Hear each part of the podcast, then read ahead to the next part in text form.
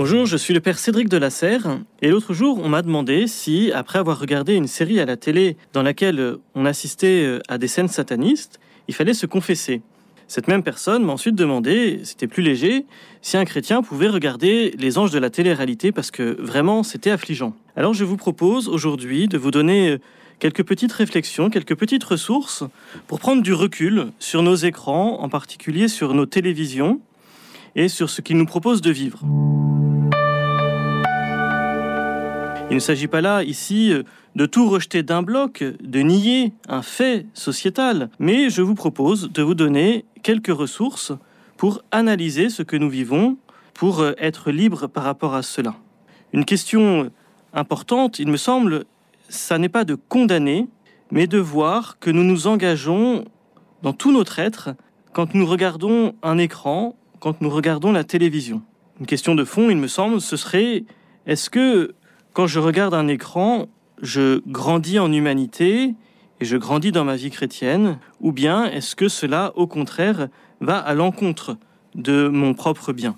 Un premier élément que je trouve intéressant, je l'ai trouvé euh, dans un rapport de l'OMS, l'Organisation mondiale de la santé, organisme très sérieux, qui en 2019 a montré qu'il y avait un danger grave à mettre un enfant devant un écran, en particulier avant un an, peut-être même jusqu'à cinq ans. L'exposition aux écrans pour les enfants crée des troubles du langage, procure un épuisement plus qu'un repos, ça c'est intéressant à noter, abaisse la capacité à se concentrer et augmente l'isolement, et il y a une addiction possible de la même manière que pour les drogues. Ceci concerne les enfants, mais je trouve intéressant que ce rapport montre les écrans d'abord comme un facteur de danger, plus que comme un facteur de bien. Il me semble que notre rapport à l'écran et à la télévision peut nous questionner sur nous-mêmes, sur notre manière de proposer une éducation à nos jeunes, et plus largement, ça nous questionne sur nos modes de vie. Vous savez, euh, en chrétien, et nous ne sommes pas les seuls, nous sommes héritiers des Grecs en cela, nous voyons la personne humaine comme une unité entre une âme, un corps et un esprit. L'âme, le corps et l'esprit sont trois dimensions qui constituent la personne humaine.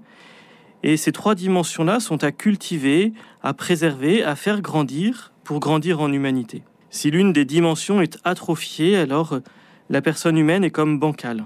Et ces trois dimensions sont en fait concernées par euh, notre rapport à l'écran. Les écrans euh, peuvent provoquer une forme de déséquilibre par rapport euh, au sens du réel. Il y a, je trouve, ici quelque chose d'intéressant quand nous voyons que dans les écrans, c'est surtout les yeux et les oreilles qui sont sollicités, et pas tous les sens. Et cela induit une désarticulation des sens qui a conduit à une modification de notre perception des réalités, et donc de notre discernement, et ultimement de notre intelligence.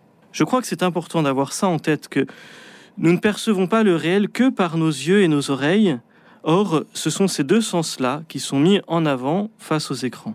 Et donc, pour être plus conscient du réel dans lequel nous sommes, il nous faut redécouvrir les autres sens pour euh, prendre le réel dans toute sa plénitude. Un autre enjeu qui me semble important quand nous essayons de comprendre notre rapport aux écrans, c'est sur notre capacité d'intériorisation. Si nous voulons cultiver notre vie intérieure, notre vie spirituelle, notre intelligence, notre mémoire, tout cela nécessite une forme de discipline de vie, d'ascèse. Or, nous voyons que les écrans vont à l'encontre de cette logique-là et euh, nous empêchent de nous intérioriser profondément. L'exposition à un écran fragilise la profondeur intérieure de notre conscience. Elle fragilise l'attention que l'on a avec un événement et donc l'attention que l'on a à soi-même et la concentration nécessaire pour cela. Un troisième effet des écrans, troisième point d'attention quand nous essayons de réfléchir notre rapport aux écrans, c'est dans notre capacité de communion interpersonnelle. Durant les temps de confinement que nous avons vus, il a été fait l'éloge des écrans comme moyen de rester en lien les uns avec les autres. Et c'est vrai qu'un écran, ça peut être mieux que rien. Mais attention, la communion n'est pas la connexion. La communion entre deux cœurs ne peut se satisfaire d'un écran.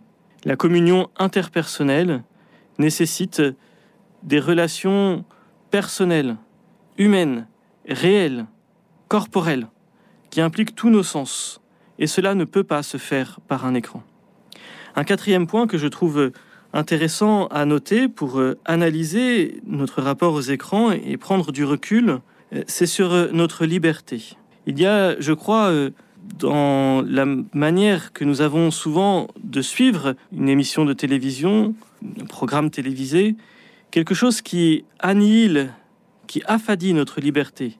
Certains parlent même d'une sédation de la liberté. Je crois qu'il peut être intéressant quand nous avons vu une émission, une série, quelque chose à la télé, un film, de nous demander est-ce que cela intensifie, est-ce que cela renforce notre capacité de nous engager dans notre propre vie, dans notre propre bien?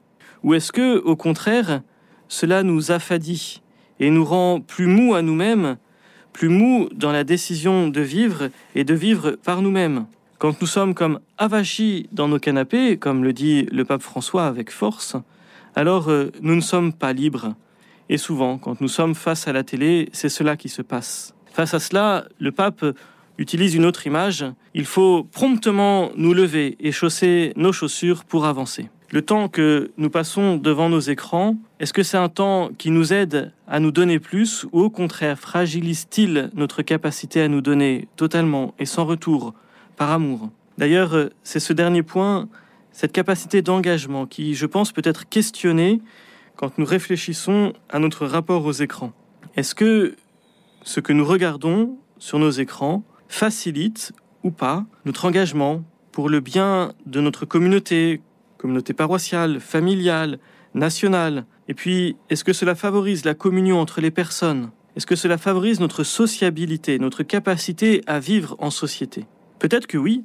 Il y a des émissions qui nous poussent à l'engagement, qui nous aident à nous émerveiller face à la beauté de telle ou telle chose qui est vécue, de tel ou tel engagement, telle dimension de la vie humaine, mais ça n'est pas toujours le cas. Et les deux exemples que je donnais au début de ce petit mot euh, sont des beaux exemples de rapport à la télévision, d'émissions ou de séries qui peuvent aller à l'encontre de notre capacité à vivre en communion. Alors face à cela, moi je vous propose, plutôt que de cultiver la télévision, de cultiver notre rapport au réel, en particulier notre rapport à la création, la création est belle, sachons l'admirer, et cultivons le silence, cultivons la capacité à dialoguer les uns avec les autres en vérité, pour vivre en communion.